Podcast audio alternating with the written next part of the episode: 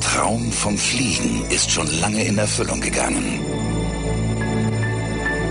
Heute fliegen wir weiter, höher und schneller. Und weil das Fliegen unser Ein und alles ist, entwickeln wir es ständig weiter, um es für Sie so angenehm wie möglich zu machen. Kein Wunder, dass sich immer mehr Menschen ihren Traum vom Fliegen von uns erfüllen lassen. Eine Lufthansa-Werbung aus den 90ern. Lange galt Fliegen tatsächlich als modern und zukunftsweisend. Mittlerweile ist es in Verruf geraten. Denn die im Clip angesprochenen Weiterentwicklungen beschäftigten sich lange nicht mit dem drängendsten Thema unserer Zeit, dem Klima. Der hohe CO2-Ausstoß pro Person, das passt nicht mehr recht in die Zeit.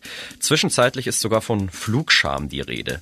Um dem was entgegenzusetzen, arbeiten Wissenschaftlerinnen und Wissenschaftler schon jetzt an Flugzeugen, in die man ohne schlechtes Gewissen einsteigen kann. Das heißt, sie können jetzt Elektromotoren über den gesamten Flügel verteilen und Sie können dann mit relativ kleinen Propellern pro Elektromotor in ihrer Summe genauso viel erzeugen, wie Sie sonst mit zwei großen chemisch betriebenen Triebwerken und großen Propellern erreichen. Wir fragen uns in dieser Episode, klimafreundlich fliegen? Wie geht das? Wird Fliegen wieder modern? Unsere Gäste sind diesmal Kurt Rosso und Dirk Kügler vom Deutschen Luft- und Raumfahrtzentrum. Das ist der Klimabericht, der Spiegel-Podcast zur Lage des Planeten. Ich bin Sebastian Spalleck. Und ich bin Kurt Stukenberg. Wir sprechen hier über die Klimakrise, was da auf uns zukommt und welche Lösungen es gibt, die Erderwärmung doch noch zu bremsen. Los geht's nach einer kurzen Werbeunterbrechung. Keiner kann den Klimawandel stoppen. Zumindest nicht allein. Es braucht Gleichgesinnte, die an einem Strang ziehen. So sieht das die Boston Consulting Group, der heutige Sponsor. Intern hat die Strategieberatung deswegen den Net Zero Pledge abgelegt. Das Versprechen, bis 2030 klimaneutral und ab 2030 klimapositiv zu werden, also der Atmosphäre mehr CO2 zu entziehen, als BCG ausstößt. Und extern arbeitet BCG jeden Tag mit Entscheidern aus Wirtschaft, Politik und Gesellschaft zusammen. Darunter große Namen wie das Weltwirtschaftsforum, die UN-Klimakonferenz oder Bill Gates. Das heißt, die schlausten Köpfe aus allen Bereichen entwickeln gemeinsam klimafreundliche und profitable Lösungen im Einklang von Wirtschaft, Politik und Gesellschaft. BCG ist überzeugt, nie war es wichtiger als jetzt, gemeinsam zu handeln und freut sich über jeden, der genauso denkt. Klingt interessant? Weitere Informationen gibt es auf bcg.com oder unter dem Hashtag Group Up for Climate. Fliegen steht ja manchmal schon fast stellvertretend für klimaschädliches Verhalten. Nicht umsonst ist Flugscham auch ein Thema. Kurt, ich will mit dir mal die Fakten anschauen. Wie schädlich sind Flugreisen denn eigentlich wirklich? Schädlich genug auf jeden Fall, um drüber zu reden. Also die Größenordnung, was den Beitrag zum Klimawandel angeht, ist vielen, glaube ich, bekannt, weil die Zahl ziemlich oft auch als Vergleich rangezogen wird, wenn man aussagen will, wie groß der Klimaeinfluss von irgendetwas anderem ist. Also das sind diese berühmten drei oder 3,5 Prozent aller Emissionen weltweit, die auf das Konto der Fliegerei gehen. Es gab vor zwei Jahren eine schöne Studie, die aber auch nochmal darauf hingewiesen hat, dass die reinen CO2-Emissionen nur einen Anteil von 1,5 Prozent an der Klimawirkung haben. Den größten Effekt beim Fliegen haben demnach Kondensstreifen und dadurch entstehende Eiswolken. Die machen Fliegen abseits der direkten Emission so klimaschädlich. Und diese Wolken entstehen, wenn Wasserdampf und Ruß aus den Abgasen der Flugzeuge auf die kalte Außenluft treffen. Und diese Wolken sind ziemlich langlebig und sie puffern Wärmestrahlung, die von der Erde zurück ins All abstrahlen will, zurück und verstärken damit den Treibhauseffekt, also sorgen für ein Aufheizen des Planeten. Also diese Wolken sind dann quasi wie so eine Barriere und diese Wärmestrahlung der Erde kann nicht zurück ins All. Ja, genau, so ungefähr, ja. Okay, wir wissen das alles schon länger. Flugreisen sind jetzt nicht das klimaschonendste. Wie sieht's denn mit den Gästen aus? Fliegen mittlerweile denn mehr Menschen als noch vor ein paar Jahren? Oder gibt's aufgrund der Klimakrise jetzt schon einen Rückgang? Ja, eher so das Gegenteil. Also die Zahlen, die gehen seit Jahren eigentlich kontinuierlich nach oben. Es gab mal zu Beginn der Nullerjahre so einen ziemlich großen Sprung, aber auch jetzt in den letzten Jahren gehen die zurückgelegten Personenkilometer eigentlich jedes Jahr nach oben. Und es gab jetzt natürlich einmal diesen großen Corona-Einbruch, aber davon abgesehen ist der Trend ziemlich klar. Also 2019 gab es dann auch eine Studie des DLR, die gesagt hat, dass der weltweite Luftverkehr auch in den nächsten 20 Jahren wahrscheinlich um rund 3,7 Prozent jährlich steigen wird. Also das hieße von Flugscham ist jetzt irgendwie da wirklich nichts erkennbar. Was ja sehr in der Kritik auch steht, sind Inlandsflüge. Wie sinnvoll ist es denn wirklich, die zu verbieten? Ja, das kann man natürlich auf jeden Fall machen, aber ich weiß nicht, ob man deshalb einen politischen Großkampf vom Zaun brechen sollte. Da würde ich mich eher auf die Energiewende, Netzausbau und Dekarbonisierung der Landwirtschaft erstmal konzentrieren, auf jeden Fall. Das birgt nämlich eigentlich schon genug Konfliktpotenzial, zumindest jetzt für eine Legislaturperiode. Die Inlandsflüge sind für roundabout zwei Millionen Tonnen Treibhausgase verantwortlich. Das ist ein Faktor, klar, aber nicht der, den die Fliegerei in der öffentlichen Diskussion meistens so einnimmt.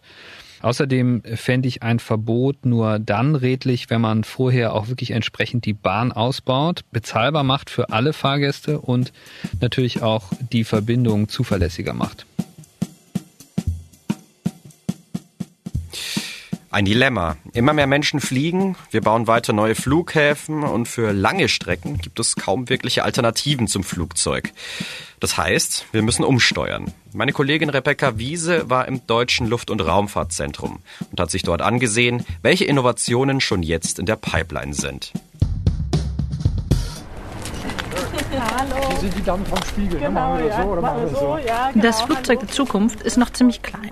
Und es sieht aus, als hätte es Ohren. Es steht in Braunschweig im Deutschen Luft- und Raumfahrtzentrum im Foyer des Instituts für Aerodynamik und Strömungstechnik. Und noch, das muss man vielleicht dazu sagen, ist dieses Flugzeug kein richtiges Flugzeug. Es ist nur ein Modell. Es ist eines der Projekte, an denen hier am Deutschen Luft- und Raumfahrtzentrum geforscht wird. Ich bin heute hier, weil ich wissen will, wie klimafreundliches Fliegen aussehen kann. Dazu bin ich mit zwei Experten des Deutschen Luft- und Raumfahrtzentrums verabredet, mit Kurt Rosso und Dirk Kügler. Das ist mein Kollege Dirk Kügler. Hallo, freut mich. Die beiden sind Professoren hier und ein bisschen merkt man ihnen das an. Sie tragen ordentliche Hemden und sagen manchmal etwas lange Sätze. Vor allem aber kennen sie sich sehr, sehr gut mit Flugzeugen aus. Sie beschäftigen sich mit der Frage, wie das möglich werden kann. Klimafreundlich fliegen. Mit weniger CO2-Ausstoß, am besten mit gar keinem. Kurt Rosso zeigt mir ein Diagramm mit zwei Kurven. Eine zeigt den Luftverkehr, die andere zeigt die Klimabelastung, die dieser Luftverkehr auslöst. Aber was man hier sieht in dieser Grafik ist, wenn wir also gar nichts tun würden, am Luftverkehr. Und der Luftverkehr wird sich eben verdoppeln alle 15 Jahre. Das wäre also hier dieses ungebremste Wachstum. Verdoppeln im Sinne von, es fliegen immer mehr Menschen, immer mehr Waren tatsächlich. Und natürlich fliegen dann auch entsprechend mehr Flugzeuge. Und genauso steigt dann eben entlang dieser Kurve auch die CO2-Belastung an, also sprich die Klimabelastung. Um diese Kurven geht es bei der Arbeit von Kurt Rosse und der Kügler. Sie wollen sie voneinander entkoppeln. Also Sie wollen, dass die eine Kurve weiter steigt, dass es immer mehr Flugverkehr gibt und dass die andere sinkt, dass die Klimabelastung gleichzeitig abnimmt. Damit das gelingen kann, gibt es verschiedene Ansätze. Einer davon heißt Flugzeugeffizienz. Das ist das Fachgebiet von Kurt Rosso. Das ist das, womit wir uns hier im Institut für Aerodynamik äh, beschäftigen, Effizienzsteigerung. Sprich, wie sind wir in der Lage, mit dem Flugzeug weniger Treibstoff zu gebrauchen? Wie müssen wir ein Flugzeug auslegen und wie muss es gestaltet werden? Was kann man also an einem Flugzeug umbauen, dass es weniger Energie verbraucht? Und da geht noch einiges. Die Flugzeuge der Zukunft könnten irgendwann mal ganz anders aussehen. Kurt Rosso zeigt die Modelle im Foyer seines Instituts. Und fangen wir ruhig erstmal mit diesen beiden kleineren Flugzeugen an. Was man dort äh, probiert ist, hier für ein Regionalflugzeug, das ist das erste Modell, das wir haben, das eigentlich aussieht wie ein ganz typisches Propellerflugzeug, was Ihre Hörer ja wahrscheinlich auch kennen. Der Unterschied zu normalen Propellerflugzeugen ist, dass wir hier pro Flügel, auf jedem Flügel, wie viel sind es hier? Sieben einzelne kleine Propeller haben. Mhm. Also jeweils sieben. Jeweils sieben auf jeder Seite, insgesamt also 14. Und die werden angetrieben von Elektromotoren. Das heißt, Sie können jetzt Elektromotoren über den gesamten Flügel verteilen und Sie können dann mit relativ kleinen Propellern pro Elektromotor in ihrer Summe genauso viel erzeugen, wie sie sonst mit zwei großen chemisch betriebenen Triebwerken und großen Propellern erreichen. Das kleine Propellerflugzeug ist also ein Elektroflugzeug. Ein Nachteil hat es allerdings, besonders weit könnte es nicht fliegen, denn die Elektromotoren werden von Batterien betrieben und die reichen nicht so. Ein Elektroflugzeug, wo könnte das fliegen zum das Beispiel? Zum Beispiel zwischen Hannover und Frankfurt. Das wäre so eine, so eine typische Strecke, was ich, was sind das, 300 Kilometer ungefähr Luftlinie. Das ist wirklich eine Perspektive, die man damit bedienen kann, mit dieser Art von Flugzeugen. Die Elektroflugzeuge sind also wirklich nur für sehr kurze Strecken geeignet. Die Zukunft des Luftverkehrs ist das nicht. Oder eben nur von einem sehr kleinen Teil. Denn das eigentliche Problem beim Fliegen sind ja die Langstrecken. Obwohl die nur einen Bruchteil der Flüge ausmachen, sind sie für mehr als die Hälfte des CO2-Ausstoßes aller Flüge verantwortlich. Interessanter ist also das andere Flugzeugmodell, das Scott Rosso mir zeigt. Das, ich habe es mal erwähnt, das mit den Ohren. Das ist ein Flugzeug, das sieht jetzt so ein bisschen, ja, ungewöhnlicher aus, hat zwar immer noch einen ganz normalen Flugzeugrumpf, aber zum einen sind die Flügel weiter hinten angeordnet und vorne ist dann, wenn man so will, ist das sozusagen umgedreht worden. Das Höhenleitwerk ist vorne, der Flügel ist hinten. Ein seltsames Flugzeug. Das Höhenleitwerk, also das Teil, was normalerweise am Heck sitzt und dazu da ist, um das Flugzeug stabil zu halten, ist bei diesem Modell ganz vorn angebracht. Das ist das, was für mich wie Ohren aussieht. Und am Heck sitzt dafür ein zusätzliches Triebwerk. Was man hier versucht ist, ohne jetzt auf alle Details einzugehen, die Strömung, die sich hier um den Rumpf eigentlich entwickelt, die in dieses Triebwerk noch mit einzusaugen und dadurch ganz simplifiziert gesagt den Wirkungsgrad noch zu steigern. Und damit dabei das Leitwerk nicht stört, hat man es bei diesem Modell nach vorn gelegt. Cord Rosso beschäftigt sich also mit lauter kleinen Tricks, die helfen sollen, Flugzeuge effizienter zu machen. Denn klar, ein effizientes Flugzeug verbraucht weniger Treibstoff und eben auch weniger CO2. Im besten Fall, sagt Rosso, könnte man mit effizienteren Flugzeugen irgendwann mal die Hälfte des Treibstoffs einsparen. Aber bis es soweit ist, also bis so ein neues Flugzeug in die Luft kommt, dauert es wohl noch eine ganze Weile. Angenommen, es funktioniert alles, die Forschung geht voran, die Zulassungen kommen, die Treibstoffe kommen.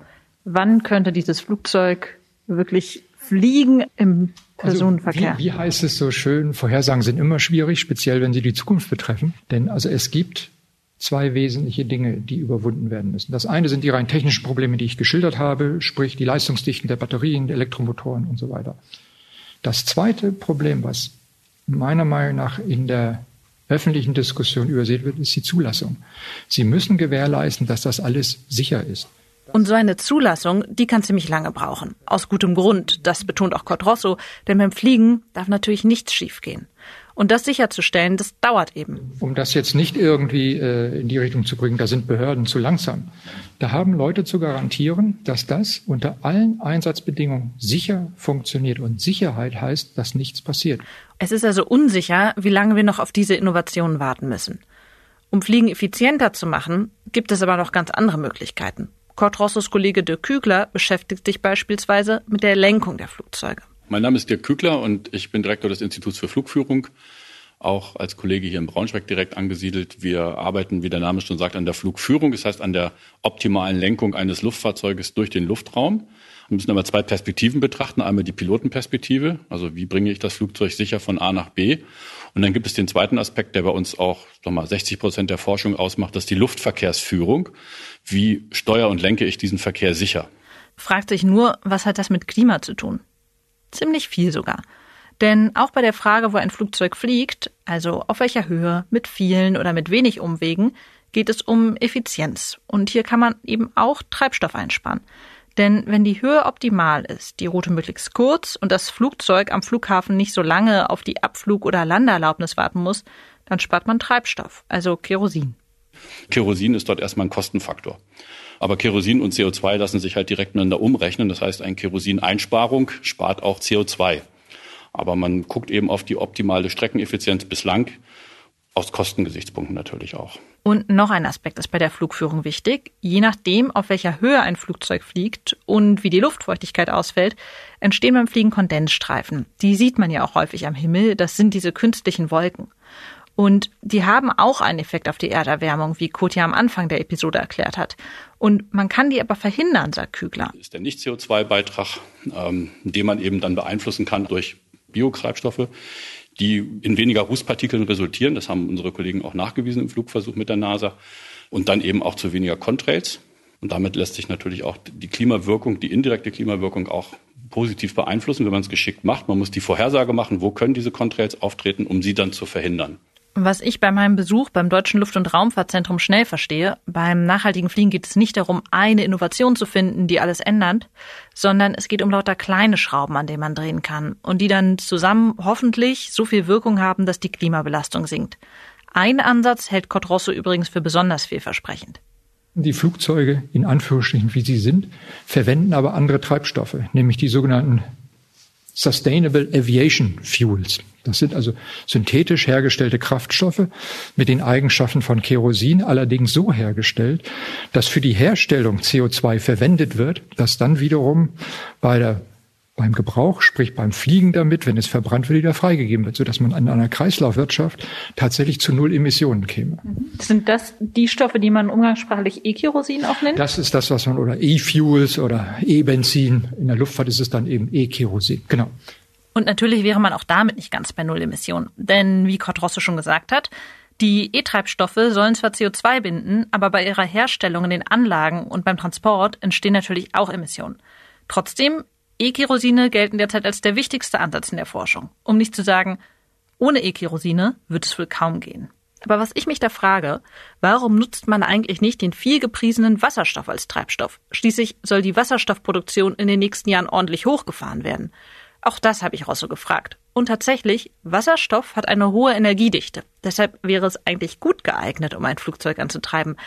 Aber eben nur eigentlich massenspezifische Energiedichte angeht, ist es sogar besser als Kerosin. Insofern ist Wasserstoff gut. Das Problem ist nur, volumetrisch hat Wasserstoff ein Problem. Sie brauchen ungefähr dreimal so viel Volumen mit flüssigem Wasserstoff, wohlgemerkt schon, gegenüber von Kerosin. Und dann also man bräuchte riesige Tanks. Sie brauchen große Tanks. Ich will nicht sagen riesig, aber große Tanks. Dann muss der Wasserstoff, da er verflüssigt werden muss, gekühlt werden. Das kommt auf so ungefähr minus 170 Grad Celsius. Dafür brauchen Sie spezielle Tanks, die entsprechend isoliert werden. Das geht ins Gewicht. Einfach mal skizziert die Herausforderungen, vor denen wir stehen und mal ganz deutlich gesagt auch, warum es so schwer ist und auch so lange dauert. Dass man nicht einfach sagen kann, mach doch mal in den nächsten zwei Jahren. Das sind die technischen Probleme, vor denen man in der Luftfahrt steht. Mit anderen Worten, es ist kompliziert. Für wirklich weite Strecke taugt Wasserstoff jedenfalls nicht. Langstrecke, wenn Sie Langstrecke fliegen aufgrund der großen Tanks, hatten wir eben mit Wasserstoff schon, da ist also das E-Kerosin eigentlich die einzige Alternative, weil sonst die Tanks wirklich zu groß werden. Wenn die Flugzeuge so wie eine A320 groß sind, das kann noch mit Wasserstoff gehen. Ich sage bewusst kann. Äh, aber für die richtige Langstrecke werden die Tanks einfach zu groß und zu schwer. Das heißt, an einigen Stellen kann Wasserstoff also eine Lösung sein. Aber die große Innovation ist ja wohl nicht. In jedem Fall wird es am Ende wohl auf eine Mischung von Ideen hinauslaufen. Die Kurzstrecke, die wird wohl eines Tages ein Propellerflugzeug sein. Dann wird es andere Maschinen geben für weite Strecken. Die werden mit E-Kerosin fliegen und ganz vielleicht auch mit Wasserstoff. Und es wird alles effizienter werden. Die Flugzeuge selbst, aber auch die Routen, um weniger Treibstoff zu verbrauchen.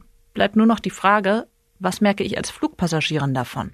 Wenn ich im Jahr 2050 als Passagierin in ein Flugzeug steigen werde, was wird sich verändert haben im Vergleich zu heute? Dann würden Sie in ein Flugzeug einsteigen ohne Fenster. Jetzt fragen Sie mich, warum sind keine Fenster drin? Wir haben ja darüber gesprochen, wir müssen auch die Strömung auf dem Rumpf so glatt machen.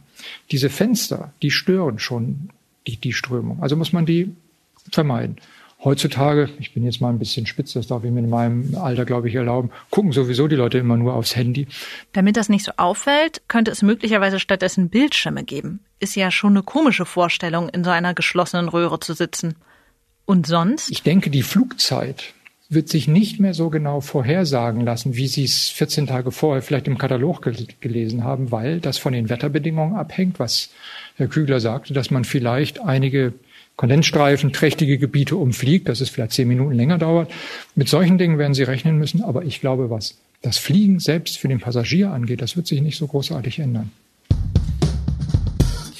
Also Kurt, was denkst du? Wenn du auf die Innovationen blickst, bist du dann auch so euphorisch wie die Leute vom Luft- und Raumfahrtzentrum? Also die Begeisterung will ich gar nicht bremsen. Ich glaube nur, dass die Luftfahrt eine der Branchen sein wird, die verhältnismäßig lange noch gewissermaßen mit der alten Technik, jetzt mal in Anführungszeichen, unterwegs sein wird. Also in den nächsten Jahren wird erstmal wahrscheinlich viel über Kompensation laufen. Also Maschinen werden weiterhin Emissionen verursachen und man wird dann schauen, dass man diese durch Klimaprojekte woanders ausgleicht. Also zum Beispiel durch Ausgleichszahlungen. Ja, genau. Wir hatten das Thema und diese ganzen damit verbundenen Unzulänglichkeiten ja auch ein paar Mal hier im Podcast schon angesprochen. In einem zweiten Schritt geht es dann um E-Fuels, also das, was auch die äh, DLR-Experten angesprochen hatten. Also man verwendet weiterhin die alte Verbrennertechnik, aber mit nachhaltigen Kraftstoffen. Das ist auch gar keine Zukunftsmusik mehr in Wahrheit, sondern du kannst dir schon heute, zum Beispiel bei der Lufthansa, sogenannten Sustainable Aviation Fuel einfach dazu kaufen und damit deinen Flug unmittelbar klimaneutral machen bis jetzt die ganzen Jumbo-Jets in Serie damit betankt werden, dauert das wahrscheinlich noch ein bisschen, aber die Treibstoffe sind da, sind aber halt noch ein bisschen sehr teuer. Okay. Und welcher Antriebsmechanismus ist deiner Meinung nach denn jetzt am wahrscheinlichsten? Also mit was kann man in den nächsten Jahren schon rechnen? Genau, also darauf wollte ich jetzt hinaus. Bis wir dann mit der Fliegerei wirklich bei einem Technologiewandel sind, wie wir ihn jetzt etwa beim Auto sehen, also vom Verbrenner weg und hin zu einem neuen Motor, dem Elektromotor, das wird entweder noch sehr lange dauern oder aber dauerhaft nur für Kurzstrecke machbar sein. Das wäre meine Prognose. Hm. Und was kann man denn jetzt schon jetzt machen, um seine Flugreise wirklich nachhaltig zu gestalten? Also von diesen Ausgleichsprojekten halte ich nicht viel, wenn überhaupt dann wirklich den anderen Treibstoff für sich persönlich dazu buchen. Also das bieten einige Airlines an, nicht nur die Lufthansa. Aber man muss auch ehrlich sagen, so ein Flug ist normalerweise einfach eine Klimasauerei, die auf die eigene Bilanz einschlägt. Wenn man das persönlich nicht will, dann kann man nicht fliegen. Das ist einfach in der Regel so. Irgendwelche großen Tipps habe ich da jetzt tatsächlich auch nicht. Wenn man jetzt sagt, im Bordbistro wähle ich das vegane Essen, dann kann man das zwar machen, aber klar ist, an der Gesamtbilanz dieses Fluges ändert das nichts. So viel ist mal klar. Das war der Klimabericht, der Spiegel-Podcast zur Lage des Planeten. Die nächste Folge gibt es am kommenden Dienstag auf spiegel.de, Spotify, bei Apple Podcasts und in allen üblichen Podcast-Apps. Bei Anregungen oder Themenvorschlägen schreiben Sie uns gerne eine Mail an klimabericht.spiegel.de. Moderiert wurde diese Sendung von Kurt Stukenberg und mir, Sebastian Spalleck. Bei der Produktion wurden wir unterstützt von Rebecca Wiese und Ole Reismann. Produktion und Musik übernahm Philipp Fackler. Die Boston Consulting Group, der heutige Sponsor, ist überzeugt. Der Klimawandel ist eine der größten Herausforderungen unserer Zeit. Und trotzdem kann man ihn aufhalten, wenn wir als Gruppe denken und agieren. Deswegen arbeitet BCG jeden Tag daran, sich selbst, die Welt und Wirtschaft klimaneutral zu machen. Mit dem Net Zero Pledge. Und indem sie die schlausten Köpfe aus Unternehmen, NGOs und Regierungen zusammenbringt.